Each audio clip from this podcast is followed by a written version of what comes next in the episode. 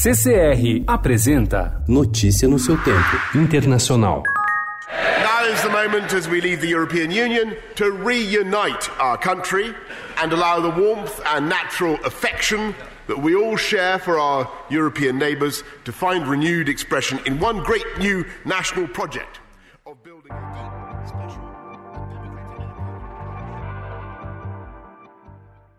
Após obter uma maioria esmagadora na eleição da semana passada e contando com os votos de sua bancada, o primeiro-ministro britânico Boris Johnson finalmente aprovou no parlamento britânico o seu acordo com a União Europeia. O texto será a base da saída do Reino Unido do bloco e garante que o país não se retire na data marcada em 31 de janeiro.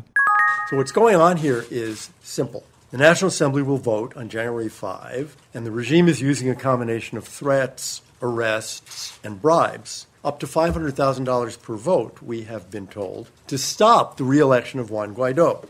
Threaten O representante especial dos Estados Unidos para a Venezuela, Elliot Abrams, acusou o governo de Nicolás Maduro de tentar impedir a reeleição do líder da oposição, Juan Guaidó, como chefe parlamentar com subornos de até 500 mil dólares. A Assembleia Nacional elegerá em 5 de janeiro seu conselho para 2020. Guaidó, reconhecido pelos Estados Unidos e por cerca de 50 países como presidente interino, procura permanecer no cargo com o objetivo de promover a saída do presidente e organizar novas eleições. Em resposta, Maduro acusou Elliot de mentir e o classificou como velho malvado.